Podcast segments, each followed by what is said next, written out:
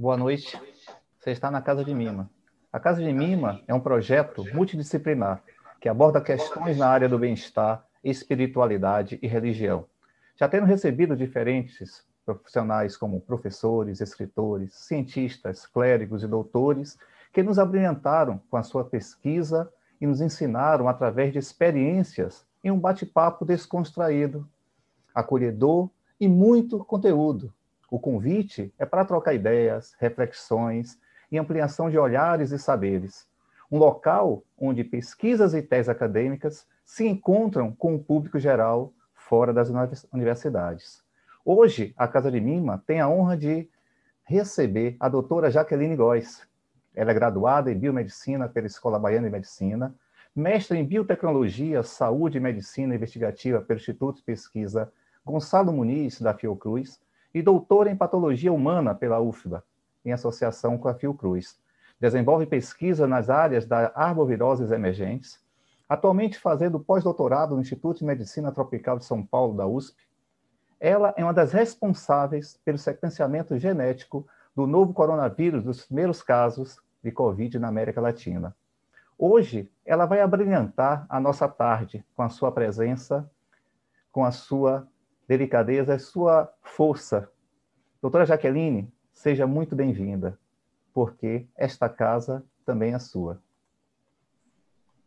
Obrigada, Luiz. Obrigada, Nima, por terem me convidado para participar aqui junto com vocês dessa reflexão né, a respeito do que estamos vivendo durante a pandemia.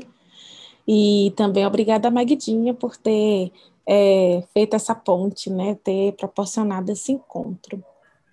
Eu estava conversando hoje com a Miquelita, falando com ela sobre como é, abordar o tema, como trazer um pouco é, do que eu tenho feito, né? Eu é, a ideia eu acho que é mais para a gente ter um bate-papo, né? Então, é, principalmente com os, os, temas mais atuais, né? Que agora com a liberação da, das primeiras é, vacinas aqui no Brasil, a gente tem realmente é, uma perspectiva bem nova em relação a tudo que está acontecendo é, no, no Brasil, né, neste momento. Então, eu, eu conversei com ela a respeito de toda é, a proposta para apresentar aqui, e eu organizei um pouco, assim, uma apresentação. Eu estou tentando abrir aqui, vamos ver se eu vou conseguir, para a gente poder conversar um pouco sobre isso, né? Conversar um pouco sobre o que está acontecendo no Brasil desde quando a gente detectou lá os primeiros casos aqui no, em São Paulo, né? Tudo começou aqui em São Paulo. E agora a gente está aí vivendo uma série de outras é, dificuldades. Mas é, eu acho que por ser uma pandemia, por ser uma, uma epidemia, é, era esperado né, que a gente fosse passar por, esse, por algumas questões que nós estamos passando atualmente. E é, eu acho que a gente só não esperava que fosse ser tão duro, né? Assim, que fôssemos enfrentar tantos, tantas dificuldades por parte é, da questão do cenário político, é, das pessoas realmente terem comprado a ideia de que é, a vacina não é a melhor das opções nesse momento, ou mesmo terem comprado a ideia de que alguns medicamentos, algumas é, algumas outras estratégias terapêuticas são melhores do que aquilo que nós cientistas temos trazido como não como verdade científica, mas como mais adequado para este momento, né? Aquilo que a gente conseguiu é, realmente trazer de, de novo, né? Pensando no nosso no nosso estudo. Vocês conseguem ver a minha tela? Sim, estamos vendo a apresentação. Bom, eu vou tentar ser o menos formal, científico possível, né? Mas assim, contar um pouco dessa experiência de como foi sequenciar o primeiro genoma e como é que está acontecendo, né, de lá para cá, dentro da minha perspectiva, que é uma perspectiva de quem está fazendo vigilância genômica. E aí, no final, a gente pode discutir um pouquinho sobre a questão das vacinas, como tem sido toda toda essa dificuldade que a gente tem encontrado é, no sentido de adesão da população, né? e aí isso vai tanto lá de cima, chegando até aqui embaixo. Então, só para contextualizar, é, o que, que acontece na, na biologia de um modo geral? É, a gente tem os vírus que são partículas né, infecciosas, eles não são considerados seres vivos, mas eles é, apresentam um potencial de causar infecções e, a partir desse potencial, eles são é, considerados é, perigosos, né, ou, ou de, que, de alerta né, para a saúde pública. Dentro dessa categoria de micro-organismos, que são os vírus, a gente tem ainda os vírus chamados de emergentes, que são aqueles que circulam na população e que, em um dado momento, por encontrarem condições favoráveis, eles podem subir, né, em termos de número de infecções, ou seja, emergir, né, de uma de uma região que ele, de uma, uma forma de transmissão que era ali silenciosa, pouco detectada, e aí a gente chama essa, essa disseminação, essa circulação de críptica, e ele consegue, ao encontrar condições favoráveis, seja no indivíduo que está sendo infectado, né, nos indivíduos de uma população, seja no meio ambiente, ele acaba emergindo e é, trazendo uma série de questões de saúde pública, não só no nosso país, que é o Brasil, como no mundo todo. Então, eles são esses micro-organismos que têm o potencial de causar surtos de doenças, e que podem levar a epidemias ou mesmo a pandemias, como é o caso da Covid-19, que a gente está é, acompanhando aí bem de perto. Então, no Brasil, a gente tem alguns vírus que são considerados emergentes ou reemergentes. Reemergentes são aqueles que é, emergiram, ou seja, que aumentaram o número de casos, o alcance geográfico é, há pouco tempo, né, e que aconteceu provavelmente num episódio é, único ou poucos episódios, e mais recentes, e a gente tem os vírus que são reemergentes, que são aqueles que já emergiram no passado, né, tiveram seu controle, mas que agora voltam a é, emergir, né, ou seja, voltam a causar uma quantidade significativa de casos no, na nossa população. Então, como emergentes, aí eu destaco o Zika e chikungunya, porque vocês devem bem conhecer, né, recentemente, entre 2014 2016, a gente teve surtos que nunca tínhamos conhecido antes, né, tanto de, de Zika quanto de chikungunya, mas existem outros, é, outros é, candidatos, né, outros vírus que também é, nós já conhecemos, passamos um tempo livres, entre aspas, bem entre aspas, né, deles, e agora eles estão, é, eles voltam a subir e tem causado preocupação, que são, por exemplo, febre amarela e dengue mais ainda, porque todo ano a gente tem epidemias de dengue acontecendo no Brasil todo. Então, o meu trabalho em si é um trabalho que, que é, é realizado, é pautado no que a gente chama de vigilância genômica, que é basicamente monitorar os genomas desses organismos que causam as doenças, e aí no nosso caso, principalmente os genomas virais, para compreender os mecanismos de introdução e dispersão e emergência ou reemergência desses vírus numa, numa dada população. Então, por que, que a gente faz isso? A gente faz isso basicamente para, para fornecer respostas no sentido da saúde pública. Então, quando você acompanha um vírus no processo da epidemia, você consegue identificar como que ele se introduziu naquela população, como ele está se dispersando e qual é a possível, o possível caminho para aquele vírus num futuro mais próximo. Né? E a partir daí a gente consegue responder algumas questões de saúde pública, como, por exemplo, é, agora, nessa pandemia de Covid, a gente é, viu muito se falar sobre as políticas públicas, a necessidade de se fechar aeroportos, de reduzir a, a circulação de pessoas, fechamento do comércio, fechamento das escolas, porque a gente sabe que são essas as é, medidas que poderiam ser tomadas naquele momento. Então, quando a gente fala em fornecer respostas para as questões de saúde pública, é basicamente de dizer, olha, nós estamos acompanhando aqui a epidemia através dos genomas virais, e esses genomas eles têm trazido para a gente informações a respeito, por exemplo, da forma de transmissão. Né? A gente precisa, então, diminuir, mitigar essa, essa transmissão do vírus para que a gente possa vencer é, essa infecção, para que a gente possa vencer a doença. ou mesmo a pandemia. Então, a gente utiliza esses dados genômicos, contextualiza eles com dados epidemiológicos e, a partir daí, é, os setores de saúde pública, né, as, as, é, os poderes de, da administração da saúde pública podem tomar decisões é, baseadas naquilo que a gente tem feito é, em laboratório. Então, tudo isso começou, como eu já falei, com arbovírus de fatos, porque a gente teve o surto de Zika aqui no Brasil, e aí foi a partir desse surto que nós começamos a fazer o que a gente chama hoje de vigilância genômica bem é, característica. Né? Então, tudo começou num laboratório móvel, né, que viajou pelo Nordeste de, do Brasil em 2016. Nós começamos lá no Rio Grande do Norte, Natal, e fomos passando por outras cidades até voltar a Salvador. Então, passamos por é, João Pessoa, Recife, Maceió e Salvador. E nessas, nessas cidades, a gente, viajando a bordo de um micro-ônibus que era adaptado para laboratório, nós fizemos o sequenciamento do vírus Zika. E foi a partir desse sequenciamento, né, dessa, dessa, de rastrear esse caminho que a gente conseguiu também é, trazer informações sobre a introdução do vírus no país, sobre como ocorreu a dispersão do Nordeste para o Sudeste.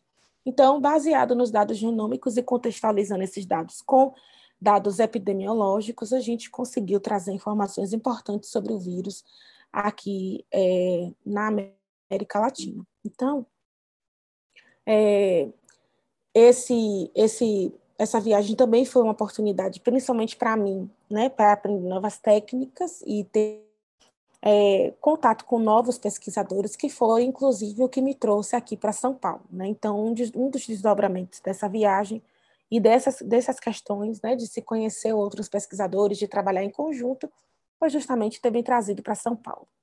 Então, como vocês podem ver aqui na imagem, a gente é, viajou dentro de um micro-ônibus, de um micro-ônibus. É, vou tentar botar aqui a laser para ver se vocês conseguem enxergar. Então, dentro desse micro-ônibus, né, a gente tinha uma van de apoio, como vocês podem ver aqui. Esse foi o micro-ônibus, ele está só uma pontinha, mas aqui no interior Metade dele tinha assentos e na outra metade era um laboratório, um mini laboratório, onde a gente utilizava as bancadas para fazer uma parte dos experimentos, também vocês podem ver. E foi nesse trabalho que nós começamos, então, a usar essa tecnologia, que é esse equipamento pequenininho que vocês estão vendo aqui. Bom, é, baseado nesse trabalho, né, nessa viagem, a gente conseguiu, e aí eu trago isso como cientista, né, porque o resultado do trabalho do cientista é a publicação científica. Então, como resultado desse trabalho, nós conseguimos publicar em revistas de grande impacto. Para quem conhece o, o meio acadêmico aí, sabe que a Nature, para a área da saúde, é uma das revistas mais bem conceituadas. Então, nós tivemos dois trabalhos sendo publicados, um na Nature Protocols, que é uma das divisões, e a outra na Nature principal, onde a gente mostra realmente é, como aconteceu essa entrada do vírus no Brasil e em seguida tem outros trabalhos que foram sendo realizados no desdobramento dessa viagem, como este capítulo de livro, né, que eu é, fui primeira autora, onde a gente descreve a nossa experiência utilizando esse esse, essa tecnologia. E aí, baseado nesse, nessa experiência que a gente teve em 2016, a gente chega em 2018, né? finalzinho de 2016, início de 2017 até 2018, a gente teve aí um surto de febre amarela. Eu não sei se vocês se recordam, mas é, em maio de 2017 pipocou de, de, casos de febre amarela, principalmente no estado de Minas Gerais, mas atingindo todo o sudeste ali.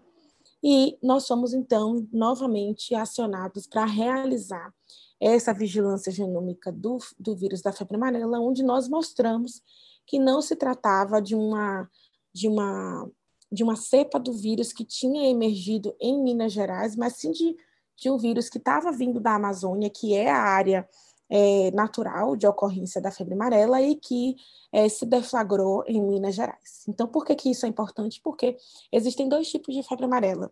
A febre amarela silvestre, né, que é o ciclo silvestre, que é aquele que acontece no ambiente de mata, onde a gente tem a presença do mosquito e do vírus, obviamente, circulando, e a febre amarela, que a gente chama de febre amarela urbana, que é aquela que acontece nos centros, nos centros urbanos, principalmente com a é, transmissão de um mosquito é, que picou um indivíduo infectado para outro indivíduo. E aí isso é muito mais sério, porque a explosão dos casos é muito maior e a dificuldade de se controlar também é muito maior. Então, é, o medo todo da saúde pública naquele momento era justamente das é, da febre amarela ter chegado ao ciclo urbano e estar circulando de forma urbana. Se isso tivesse acontecido, certeza que provavelmente todo o Brasil teria sido atingido. Então, é, mais uma vez, trabalhando com, este, com este, essa nova metodologia, eu tive a oportunidade de, logo em seguida, né, acho que dois meses depois da gente ter feito o trabalho com febre amarela, de ter ido para fazer um estágio de, doutorado, de doutoramento sanduíche pela CAPES, lá na Inglaterra, que é de onde essa tecnologia vem. Então, eu tive a oportunidade de trabalhar com do, os dois, dois pesquisadores que testam todos os protocolos, que são é, os primeiros a receberem o que tem de novo nessa tecnologia, e isso foi é, um passo importantíssimo para mim, porque eu tive a oportunidade de me tornar é, uma pessoa, uma das referências né, na utilização dessa tecnologia no mundo de um modo geral, assim, e principalmente aqui no Brasil. E aí, ao retornar para o Brasil, a gente continu, eu continuei trabalhando, é, fizemos um trabalho em equipe na região amazônica, fomos convidados pela Organização Pan-Americana de Saúde para fazer o mesmo trabalho no Paraguai, e uma série de publicações se decorreram disso daí. Bom, feito isso, após a defesa do doutorado, eu tinha a oportunidade de fazer o pós-doutoramento, e aí foi que vem a história de eu chegar em São Paulo, e, que, e é o que é, é prévio a, é, a identificação do SARS-CoV-2, que é o que a gente quer realmente trazer aqui. Então, eu vim para São Paulo para realizar vigilância genômica de febre amarela e de dengue 2, mas o vírus da Covid-19 entrou no meio do caminho e acabou, eu vou dizer de uma forma bem assim, é, informal, atropelando todos os outros projetos que a gente desenvolvia e que até hoje está aqui é, sendo realizado. Então, o CADE, que é esse Centro de Vigilância Genômica, né, o Centro Brasil-Reino Unido de Descoberta, Diagnóstico, Genômica e Epidemiologia de Arbovírus, é um centro que tem uma coparticipação entre Brasil e Reino Unido, e ele reúne equipes multidisciplinares, tanto aqui no Brasil quanto lá no Reino Unido. É, no Brasil, a gente tem os dois, o, aliás, o CAT tem como os principais centros, aqui no Brasil, o Instituto de Medicina Tropical, da Universidade de São Paulo, que é onde eu trabalho, e a Universidade de Oxford, no Reino Unido. Mas a gente também colabora com uma série de outros centros de vigilância, não só epidemiológica, como também de vigilância genômica, e é isso que fortalece esse trabalho de se realizar é, em primeira mão. Então, como vocês podem ver, é uma rede grande, né? Esse, essa é uma foto é, realizada num workshop que aconteceu no final do ano passado. Então, o vírus da Covid-19 já circulava na China, mas a gente ainda não sabia, né? Então, estávamos todos aqui aglomerados, sem máscara. É, mas foi uma oportunidade que tivemos não só de aprender com os outros, mas também de ensinar a metodologia que a gente utiliza e que a gente sabe que hoje tem dado resultados significativos em outros lugares do mundo, porque essas pessoas que foram treinadas aqui no Brasil estão hoje é, colocando em prática o conhecimento que tiveram aqui nos seus países de origem, principalmente é, na epidemia de SARS-CoV-2. Então, é, vou pular essa parte. Essa é a equipe que realmente trabalha juntamente comigo de forma mais direta, né, de forma mais próxima.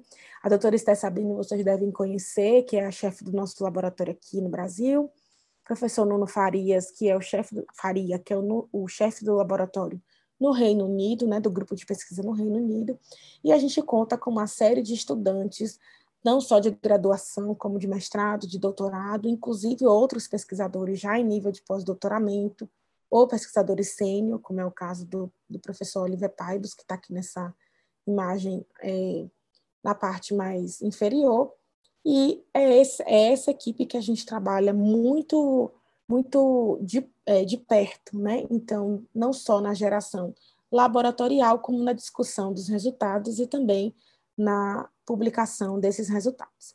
Então, para a gente chegar de fato na epidemia de Covid-19, é, como vocês devem saber, em dezembro, né, o vírus começou a circular na China, os primeiros casos foram detectados, e somente no final do mês é que a China realizou a sua primeira comunicação oficial, ainda dentro do governo, dentro do, da República Chinesa, e apenas no dia seguinte, que foi final de 2019, é que a gente tem a primeira comunicação oficial realizada pela Organização Mundial da Saúde. Em janeiro, a gente começa a observar uma série de casos sendo detectados em diversos países fora do continente asiático, e é aí que entra o meu trabalho, né, que foi um trabalho de articulação de toda a rede do CADE para tentar se preparar aqui no Brasil para a possível chegada do vírus. Então, eu me lembro que em janeiro eu voltei de Salvador mais cedo para São Paulo, né? Tava passando, tinha passado o final do ano e, e os primeiros dias de janeiro aí em Salvador.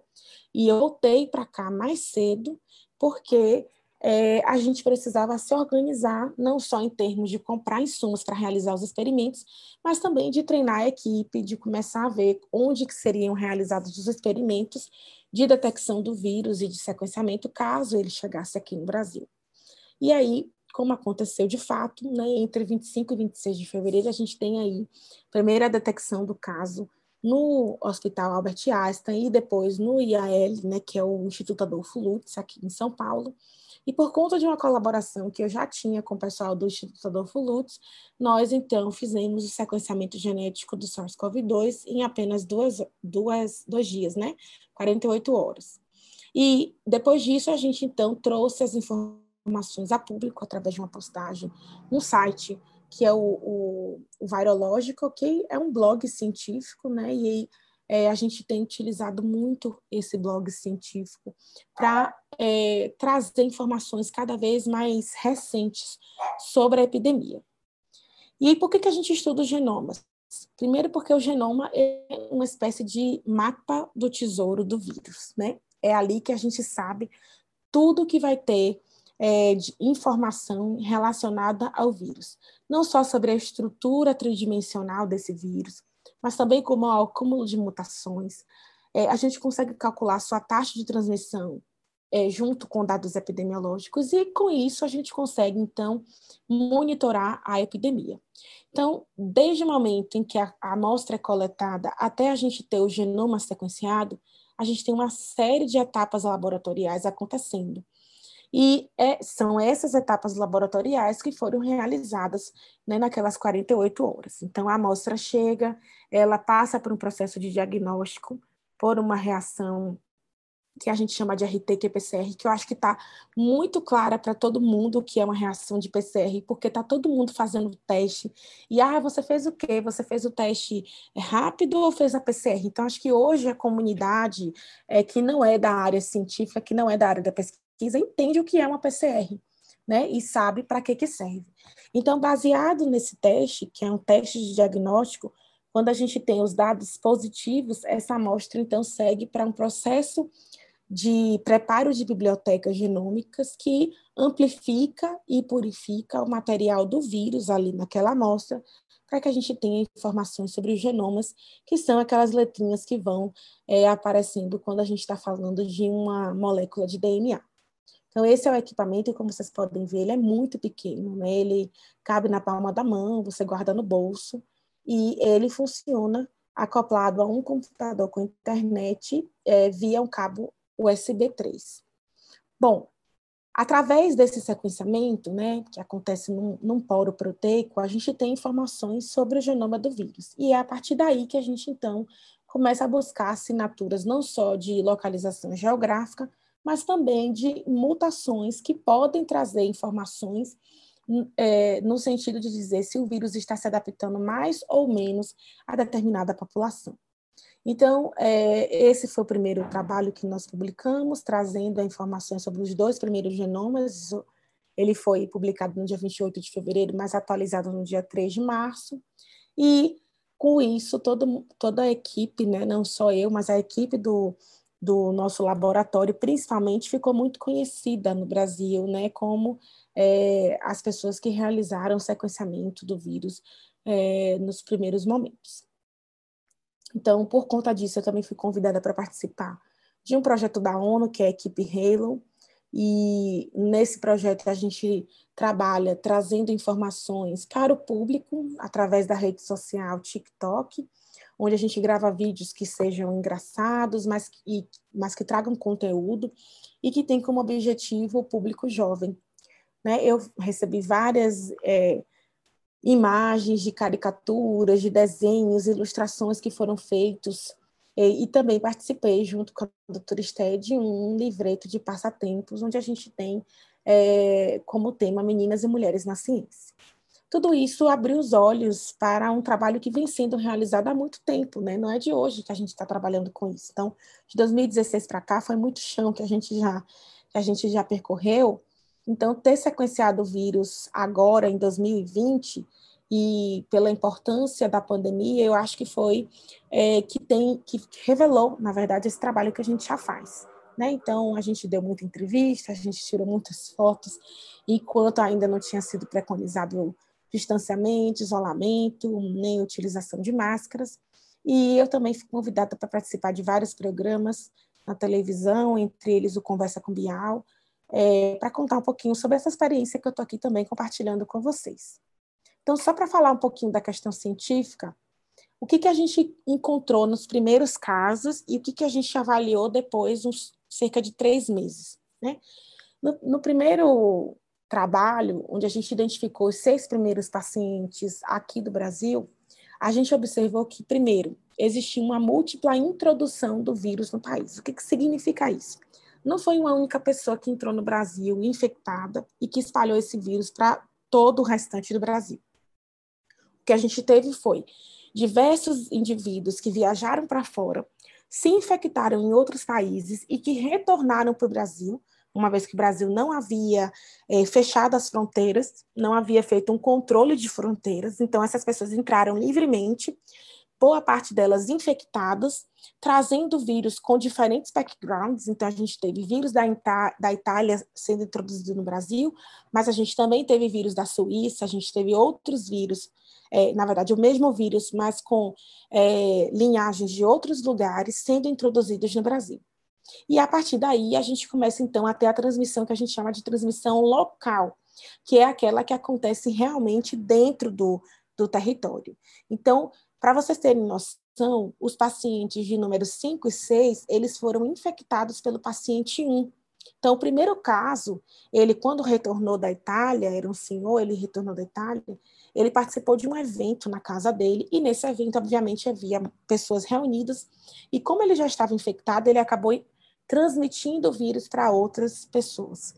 Dentre essas pessoas, duas delas foram identificadas pela vigilância genômica, pela vigilância epidemiológica aqui do estado de São Paulo, e nós realizamos o sequenciamento genético. E ao realizar esse sequenciamento genético, o sequenciamento confirma aquilo que a história relatada por esses pacientes diz, né? Eles tiveram contato com o paciente 1, e como vocês podem ver aqui, eu vou mostrar para vocês, esse é o 5 em vermelhinho, esse é o 6 e esse é o 1. Um. Então, percebam como na árvore filogenética, se a gente pensar na distância daqui da raiz para cá, eles estão na mesma distância, ou seja, que a gente chama de distância zero. Isso significa o quê? Que o vírus que, tá no, que estava circulando no paciente 1, ao ser transmitido para o paciente 5 e 6, não teve tempo de, mudar, de a, acumular mutações. Ou seja, era a mesma sequência em pacientes diferentes. Então, a gente conseguiu não só comprovar o que havia sido é, é, relatado por esses pacientes, né, verbalmente, mas comprovar geneticamente que havia uma relação entre esses três genomas e que esses três genomas eles traziam então informações sobre o primeiro caso de transmissão local aqui no Brasil. A partir daí, a gente começa então a ter uma disseminação do vírus pelo Brasil que você já não consegue saber quem infectou quem, né? E a gente chama de transmissão comunitária. Então, estudando isso, a gente começou então a preconizar algumas questões, né? Entre elas, o fato de ser necessário que fosse é, reduzida a circulação das pessoas. Então, baseado nos dados que nós obtivemos nesse, traba nesse trabalho, é, eu e a doutora Esté Sabino fomos convidados, por exemplo, por uma comissão especial da Câmara dos Deputados, justamente para falar quais eram as ações que a gente acreditava que eram necessárias naquele momento para evitar que o vírus se espalhasse muito mais no Brasil. E quais foram as recomendações que a gente deu naquela época? Fechamento das fronteiras ou um controle maior na entrada dos aeroportos no Brasil. Então, é, havia relatos de pessoas que estavam chegando de Portugal, havia um relato de pessoas que estavam chegando da Itália, que não, não havia nem, nenhum tipo de controle nem de medição de temperatura, nem de contactantes das pessoas que estavam ali no, nos voos. Então, assim, não havia naquele momento uma preocupação que, por exemplo, hoje tem lá no Reino Unido e em outros países que acabaram de banir né, voos partindo de alguns países, incluindo eles o Brasil. Né, porque eles entenderam que quando você diminui a chance das pessoas entrarem no país, você diminui também a chance delas levarem consigo novas variantes, como é o caso da variante que tem circulado aqui no Brasil. É, e aí, eu vou passar só essa parte aqui. A gente continuou realizando sequenciamento genético e depois de realizar o sequenciamento de quase 500 amostras, né, nós avaliamos aí 427 genomas, a gente publicou um segundo artigo onde a gente mostrou exatamente aquilo que era é, temido desde o início, né? Então, nós mostramos, por exemplo, que a gente tinha aí é, uma fase inicial, né, com o aumento dos casos, e que sem a tomada né, de medidas necessárias para mitigar a infecção, o número de óbitos estava acompanhando o número de casos. Né?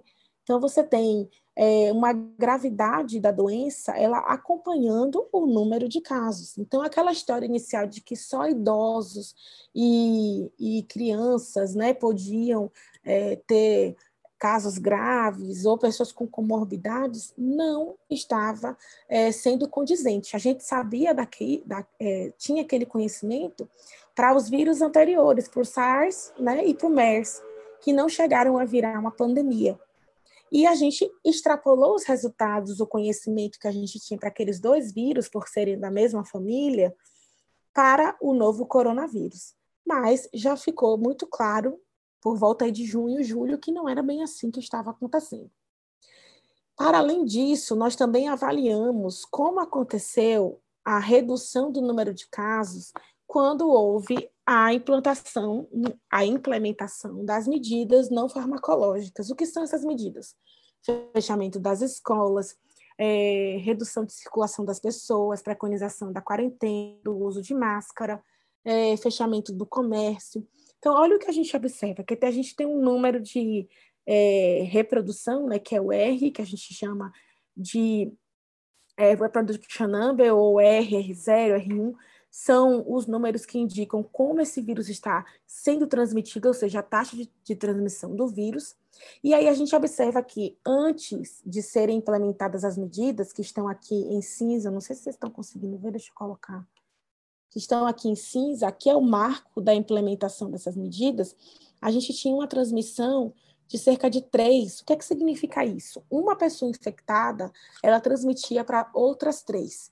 E essas dessas três, cada uma transmitia para mais três, que transmitia para mais, cada uma para mais três, e aí você tem uma é, projeção geométrica, né, uma projeção exponencial da disseminação do vírus. Quando a gente implementa as medidas, e aí a gente, eu falo, os governos né, estaduais de modo geral, você começa a ver uma redução do número de é, um número repro, repro, de, de, reprodução, que é justamente essa taxa de transmissão. Então, essa taxa ela cai para 1,6, ou seja, só em ter reduzido a circulação das pessoas, preconizado maior higiene, o uso de máscara, o uso de álcool gel, ou álcool 70, né, de um modo geral, a gente reduziu pela metade o número de casos, né, ou pelo menos a transmissão. E é, isso aconteceu não só em São Paulo, como também no Rio de Janeiro. Bom, para além disso, a gente também observou que no Brasil existiram duas fases iniciais da pandemia. Uma fase que a gente chama de fase 1 e uma fase 2, onde na fase 1 entrou pelo Sudeste, né, e também um pouco ali pelo Ceará, reduziu circulando de um lugar para o outro. Quando essas medidas começaram a ser relaxadas, o que, que a gente observa? Agora a gente vê uma transmissão de fato acontecendo de um lugar para o outro, ou seja, de uma região para outra. Então a gente migratórios. É, por volta aí de março, saindo do sudeste e indo para a região norte, indo para o sul, indo para o centro-oeste, indo para o nordeste. Então, começou a circular mais, as pessoas voltaram a viajar, voltaram a, a circular entre os estados, e aí você começa a observar, então, que as medidas de é, implementação de intervenções não farmacológicas, elas voltam a ter, é, elas deixam de fazer efeito porque as pessoas começaram, então, a circular mais e, com isso, acarrearem o vírus consigo. Então, a gente sugeriu que fosse feita a testagem em massa, né, que essa testagem ela fosse idêntica ao isolamento de novos casos e que a gente pudesse rastrear os contactantes dos indivíduos infectados e detectados como positivos, além de fortalecer o sistema de saúde para que a gente pudesse mitigar. E a gente precisava, para sem tomar as devidas precauções. Então, assim, eu tenho uma experiência de ter ido visitar minha família, mas de ter realizado é, um teste pós-viagem, de ter ficado em quarentena antes de encontrar os meus pais. Nem todos tiveram esse cuidado. Né? E as pessoas acharam que, ah, vou fazer um teste aqui hoje e amanhã eu posso encontrar com a minha família. Não é assim que funciona, né? É preciso que seja é, aguardado um período que a gente chama de quarentena, que é o tempo necessário para que aquele, aquele isolamento tenha um, de fato um efeito e depois desse isolamento é que se faça o teste para identificar ou não se naqueles cinco dias anteriores você desenvolveu algum tipo de manifestação do vírus dentro do organismo. E aí sim é que aquele teste vai ter, principalmente da PCR, né, vai ter a validade de dizer, olha, você não contraiu o vírus durante os últimos cinco dias, então você pode se encontrar com as pessoas. Mas se esse isolamento ele não é feito, não adianta fazer o teste, porque você não sabe se ontem à noite você encontrou com alguém infectado, se você se infectou, porque hoje o teste ainda vai dar negativo. Então, tem todas essas nuances que eu acho que as pessoas não têm tanto conhecimento e acabam fazendo besteira. Então, esse fenômeno do final de ano está vendo o resultado aqui agora, né, uma maior transmissão do vírus e uma maior probabilidade de surgimento de novas mutações, como foi o caso que aconteceu com a linhagem do Reino Unido. Todo mundo preocupado, né, que foi um, uma linhagem detectada no final do ano, mas que já tinha sido, é, já circulava em setembro de 2020 lá no Reino Unido. Atualmente, a gente, esses dados são da segunda-feira, eles têm 44, 67 países apresentando é, a presença dessas, dessa, dessa variante. Né? Ela foi detectada, a gente tem aqui um conjunto de mutações, né? entre elas a mutação N501Y, que é uma das mais importantes para a redução da neutralização por anticorpos. A gente vê aqui um aumento dessa, dessas variantes ocorrendo no mundo como um todo, a gente começa a ver aqui o mundo, de certa forma, é, sendo atingido pela variante, entre eles o Brasil, e aí a gente vai vendo o surgimento de outras mutações, como foi a da África do Sul, e também a linhagem P1 aqui no Brasil, que é aquela que está é, tá atingindo muito fortemente Manaus, mas que já se espalhou para o restante do Brasil e a gente já encontra em outros estados, como São Paulo, como Bahia, é, como Ceará. Então, a gente sabe que provavelmente essa linhagem vai acabar dominando o Brasil, e o grande problema disso é que ela é muito mais transmissível, então por isso que ela está tá, é, substituindo as outras linhagens, mas mais do que isso, ela reduz a neutralização por anticorpos, e isso é que está trazendo um grande, é, uma grande preocupação em relação à eficiência da vacina. Então, a mensagem que eu deixo para o final, né, está em inglês, mas é, a tradução é vamos diminuir ou vamos parar a transmissão, né? Stop the spread significa pare a transmissão, é, justamente para que as pessoas comecem a perceber que quanto mais elas disseminarem o vírus, mais fácil para o vírus é adquirir mutações que podem causar um escape da vacina, que podem causar um escape da imunidade, e é, nós seremos, então, responsáveis por isso. Né? E aí nós, eu me incluo, porque eu também estou nessa sociedade é, e estou indo para o trabalho todos os dias, então, querendo ou não, eu estou respondo. E é, é isso. Acho que era isso que eu queria compartilhar com vocês. Não sei se falei demais, não sei se. Eu acho que vai ter bastante coisa para a gente discutir. Eu vou parar de compartilhar aqui a tela para poder ver vocês. Pronto. Agora Jaqueline, muito, muito, muito obrigada pela sua contribuição. Está aberto aí para que todos possam é, conversar conosco, trocar, trazer suas contribuições e colocar suas dúvidas, seus questionamentos. Eu, inclusive, tenho alguns aqui. É, e vocês podem estar acompanhando pelo YouTube, se inscrevendo no nosso canal. Esse conteúdo também vai estar disponível depois no podcast, onde vocês vão poder assistir, que é o podcast Casa de Mima. Quem quiser pode abrir o microfone e falar, ou deixar no chat, ou tem alguma pergunta no YouTube, Buja? Já tem uma pergunta no YouTube, depois eu faço a minha. Fala aí para mim, Buja, por favor. Pergunta do Jorge Nery. Como está o mapeamento das mutações do vírus no Brasil e quais os perigos e perspectivas dessas mutações viróticas no território brasileiro? A curva mutacional indica um vírus mais letal? Essa é uma pergunta que a gente ainda não sabe responder, nessa última, em relação ao vírus ser mais letal. É, estão sendo realizados uma série de estudos, né, que não são feitos pelo nosso grupo, que estão tentando identificar se o vírus é mais letal ou não com essas novas variantes. Como que anda a questão da vigilância dessas novas variantes? É, o nosso trabalho atualmente ele tem focado justamente na identificação dessas mutações nas sequências que estão sendo geradas, para que a gente possa perceber se existem novas variantes do vírus ou não.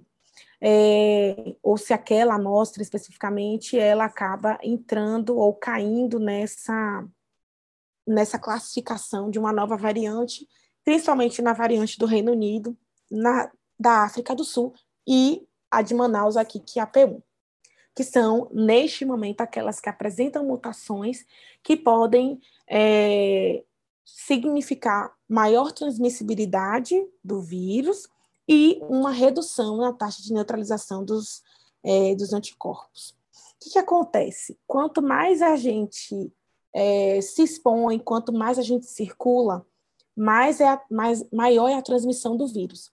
E o vírus, para ele adquirir mutações, ele precisa dessa transmissão de um indivíduo para o outro. Então, no momento que acontece a transmissão, a gente está é, levando aquele vírus a um ambiente novo, no qual, obviamente, ele vai sofrer uma pressão do sistema imune do novo indivíduo, né, da nova pessoa infectada, e essa pressão pode sim levar ao aparecimento de uma mutação naquele é, material genético do vírus. Se essa mutação ela for adaptativa, ou seja, se ela conferir, se ela conferir é, vantagens para o vírus, a tendência é que ela se, se perpetue ali no genoma. E, obviamente, se ela traz vantagens, ela vai se fixar no genoma e ela vai ser passada, né, aquela mutação junto com o genoma e com o vírus que está sendo os vírus que estão sendo produzidos por aquela pessoa, será passado na transmissão para uma nova pessoa. Então imagina que nós somos uma grande máquina né, de produção dos vírus quando nós estamos infectados. Se o nosso organismo pressiona o vírus ao ponto dele adquirir mutações e essas mutações são vantajosas para ele, a proporção que ele vai é, escapando da nossa imunidade, vai se reproduzindo dentro do nosso corpo, a, a tendência é que mais vírus que resistiram ao nosso sistema se é, multipliquem porque eles é o que vão conseguir de fato se multiplicar. E aí, a partir do momento que eles se multiplicam, eles vão ficar disponíveis para que a gente possa transmitir. Né? Essa, no momento que eu estou aqui conversando, se eu estivesse no mesmo ambiente de vocês, realmente gotículas da minha saliva, junto com partículas virais, se eu tivesse infectada, elas iriam parar aqui no ar e teriam contato com as pessoas que estão próximas.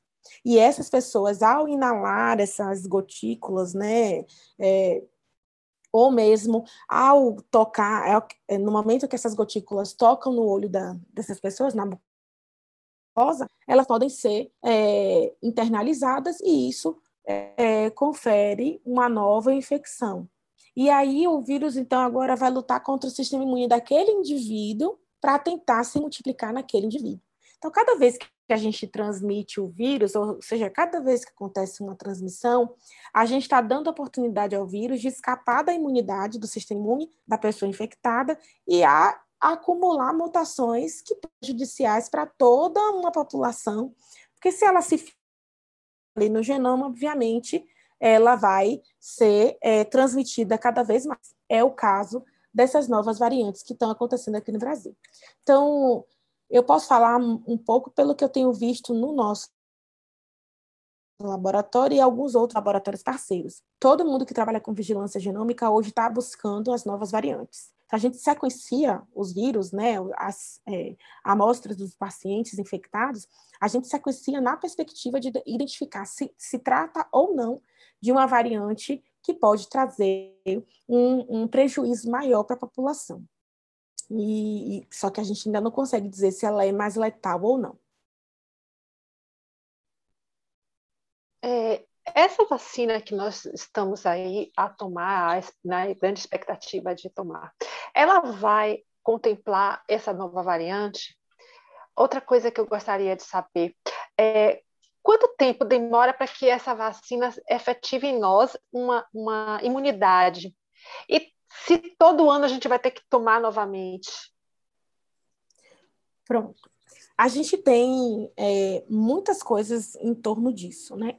O primeiro é a vacina, as vacinas que estão hoje disponíveis no, no mercado, né, principalmente aqui no Brasil, elas são capazes de identificar, não é identificar, mas elas são eficazes, mesmo se o indivíduo esteja infectado com as novas variantes.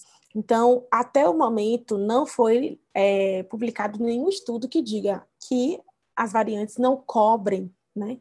É, ou que a vacina não cobre essas novas variantes. Então, isso é um ponto. Pode ser que amanhã isso mude, né? Se sair algum trabalho mostrando que existe um escape da imunidade conferida pelas vacinas em relação a essas novas variantes, pode ser que isso mude.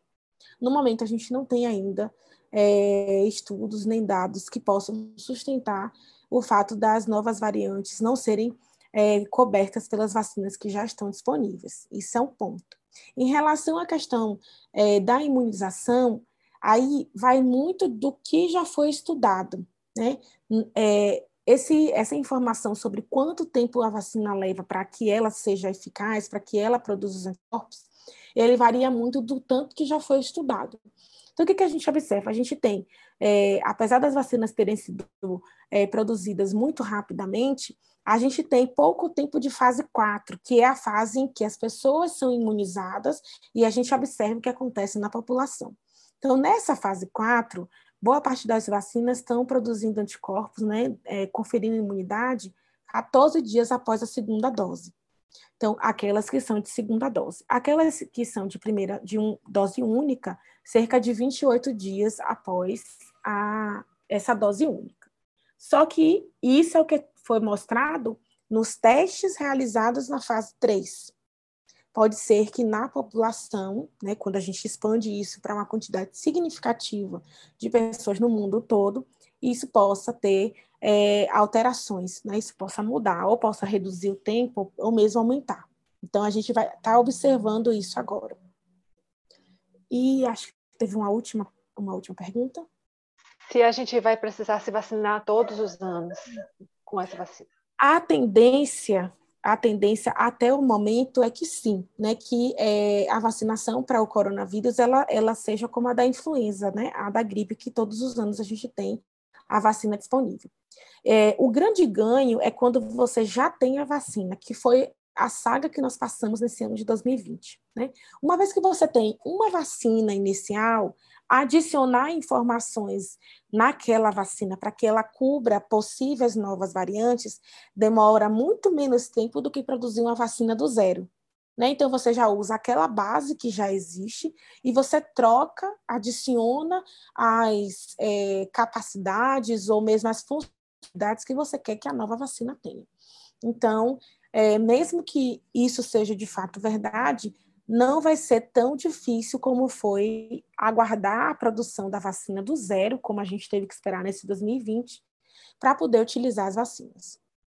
É, temos mais uma pergunta, tem duas perguntas. A, a, o FR, ele se identificou dizendo assim, numa sociedade pós-verdade e pós-fatos, quais estratégias que podem ser adotadas com o objetivo de demonstrar que a pesquisa científica e os seus resultados são mais do que uma opinião?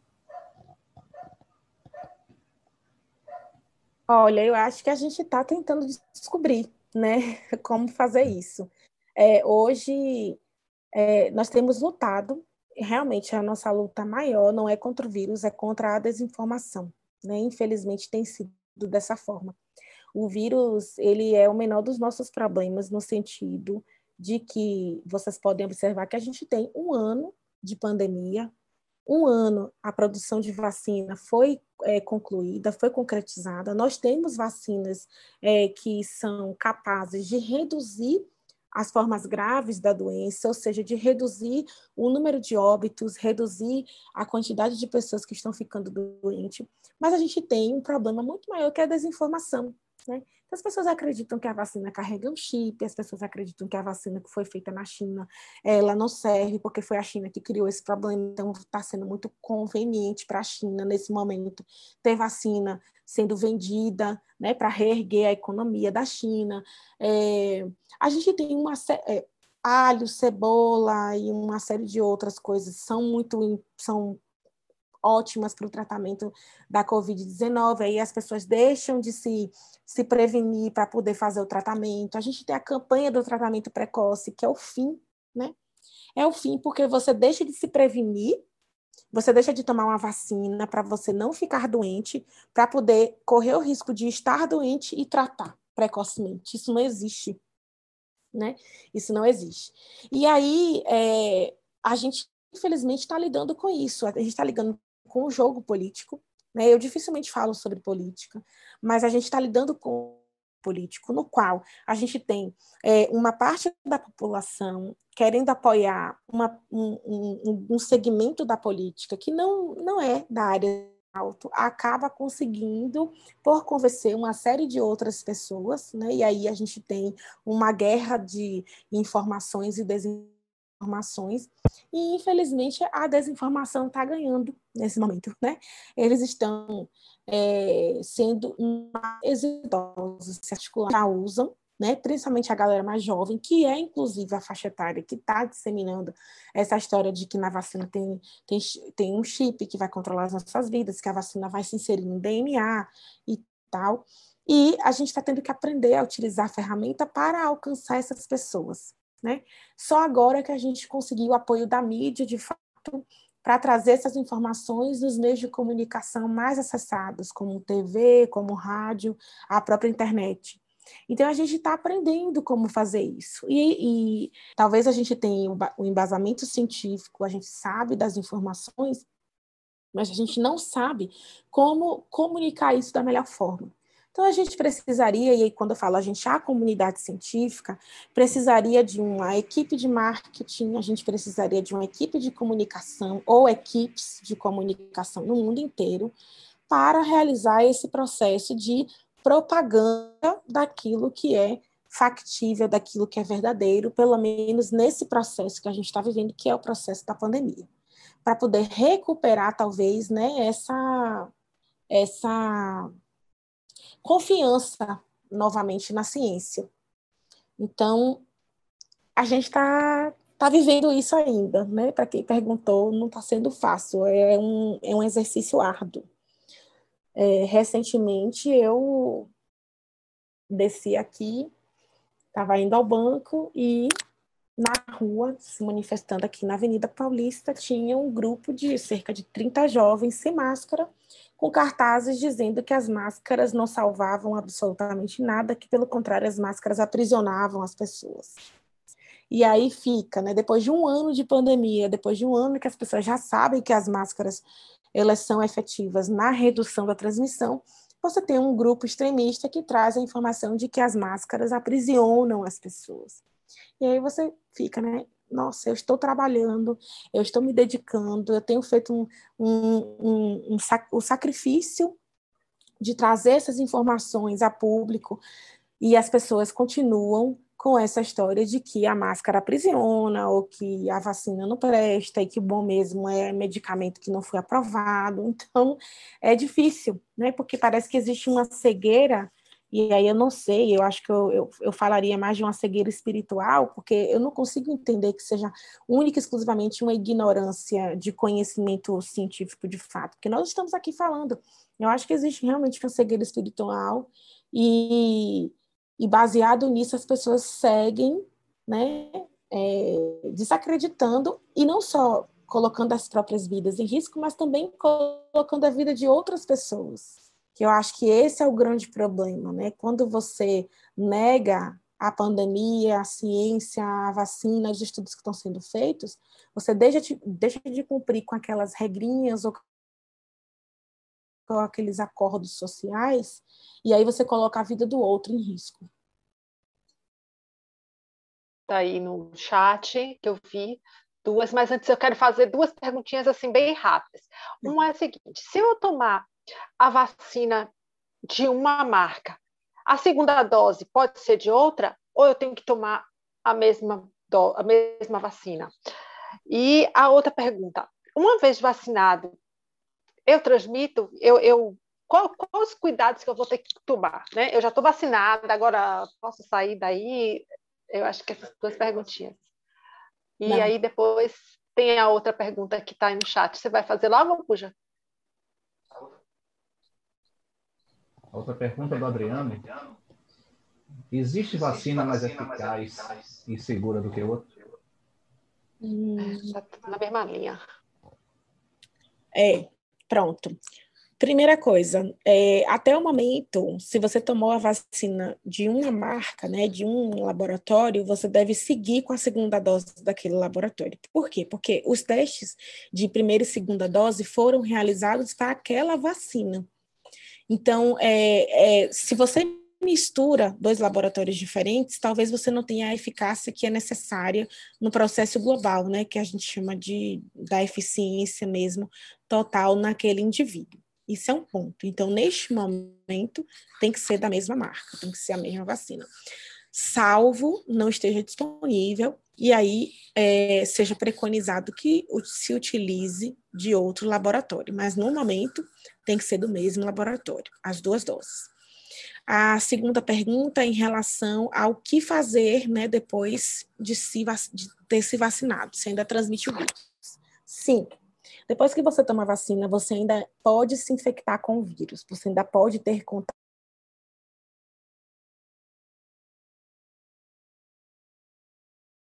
Talvez você tenha a doença, mas com sintomas muito leves que não te levarão a uma hospitalização, nem a necessidade de respiradores, nem a um óbito.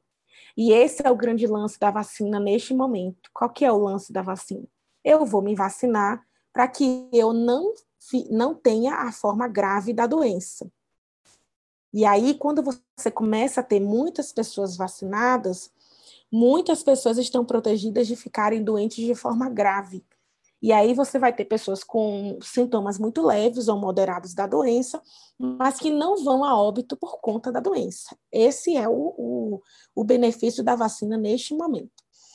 Mas eu ainda tenho contato com o vírus, eu ainda posso ficar doente, o vírus ainda pode se replicar no meu corpo, ainda que de uma forma muito menor, né, numa proporção muito menor, já que eu vou ter anticorpos que vão neutralizar aquele vírus. Mas eu ainda vou precisar é, tomar todos os cuidados, porque eu posso me infectar e posso transmitir para outra pessoa que ainda não tomou a vacina e que provavelmente vai ter chance, provavelmente não, terá chances de ficar grave, porque a gente não sabe, né, a pessoa pode se infectar. É, a pessoa, quando se infecta, a gente não sabe se ela vai evoluir para uma, uma fase, para um, um quadro muito grave ou se ela vai permanecer ali com sintomas leves e médios. Né? Acreditava-se que os idosos, as pessoas com comorbidade, comorbidades e tudo. Mas hoje em dia a gente sabe que não é bem assim. Né? Também essas pessoas estão mais suscetíveis, mas a gente tem pessoas rígidas extremamente saudáveis, com alimentação super equilibrada, praticantes de esportes, morrendo do mesmo jeito, evoluindo é, de forma rápida do mesmo jeito. Então, isso não é uma prerrogativa para é, sair por aí sem utilizar máscara, sem se proteger. Pelo contrário, agora é preciso intensificar né, essa proteção, uma vez que eu já estou vacinado e eu posso, é, eu, se eu tiver contato com o vírus, dificilmente eu vou morrer por, pela forma grave, mas eu ainda preciso esperar que pelo menos 70% da população esteja na mesma situação que eu. Que aí a gente vai ter a imunidade de rebanho, que chamam, eu não gosto desse termo, eu, eu, eu prefiro chamar imunidade coletiva. Mas é, é isso. Eu preciso que as pessoas estejam ao menos 70% imunizadas para que eu possa começar a ter uma liberação, uma flexibilização das medidas que estão é, sendo implementadas hoje, principalmente o uso de máscara, porque o uso de máscara hoje está sendo mais importante, é, talvez a mais importante das medidas, né? Se, é, seguindo da, da, é, do distanciamento, né? Da recomendação para não aglomerar. E então, é, eu acho que é mais ou menos isso. E aí eu vi aqui que tem uma pergunta, a pergunta que você comentou sobre o ranking de qualidade das vacinas, e tem uma resposta aqui embaixo do Anderson, dizendo é, exatamente o que eu responderia, né? As vacinas elas foram testadas em populações diferentes. Então, você não tem como ranquear se uma vacina é melhor do que a outra, porque ela é muito boa para aquela daquela população que ela foi estudada. Então, a gente tem vacinas que são eficientes, e aí, obviamente, que a gente fica naquela história de, ah, porque essa vacina tem uma eficiência de 95, essa outra tem uma eficiência de 50, mas em que, em que populações elas foram testadas? Né? A vacina do Butantan, por exemplo, foi testada na linha de frente, então a gente tem grande parte das pessoas ali tendo contato direto com o vírus. A vacina da, da, de Oxford foi testada também em uma parte das pessoas na linha de frente, é, grande parte deles profissionais da área de saúde, mas também a gente tem uma parte da população sendo testada. Então, qual é o risco efetivo? Né, se eu testo uma vacina em indivíduos que estão tendo contato com o vírus todos os dias, em relação a uma vacina que eu testo com indivíduos que não estão tendo contato com o vírus todos os dias. Porque por mais que a pessoa tenha cuidado, é, cuide da higiene, siga os protocolos, se ela está dentro de um ambiente hospitalar, obviamente ela vai ter mais contato com o vírus do que quem está dentro de casa. Então é isso é, a gente precisa comparar o que é comparável. Né? Neste caso, não dá para ranquear as vacinas. E aí eu já recebi perguntas, e eu costumo normalmente ser até um pouco incisiva na minha resposta.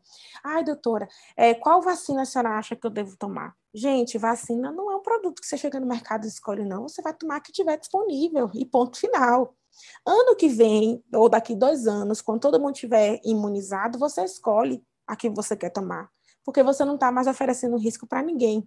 Mas neste momento, a que tiver disponível é que tem que ser tomada, e ponto final. É, não é, ah, eu quero tomar essa, eu quero tomar aquela, não, não vou tomar agora, não, vou esperar quando liberarem aquela outra. Isso é burrice, porque aí você fica esperando quando chega outra, de repente você se infecta e morre.